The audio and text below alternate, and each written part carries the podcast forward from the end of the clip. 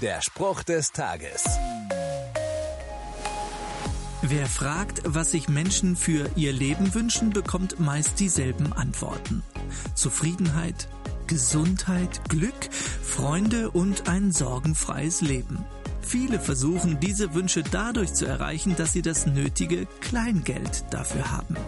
Das Problem mit dem Geld ist nur, je mehr ich davon habe, umso mehr will ich davon haben.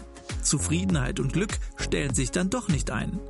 Besser wäre es da, einem sehr alten Ratschlag aus der Bibel zu folgen.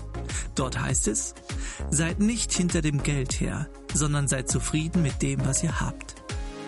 Genügsamkeit ist der Schlüssel zum Glücklichsein.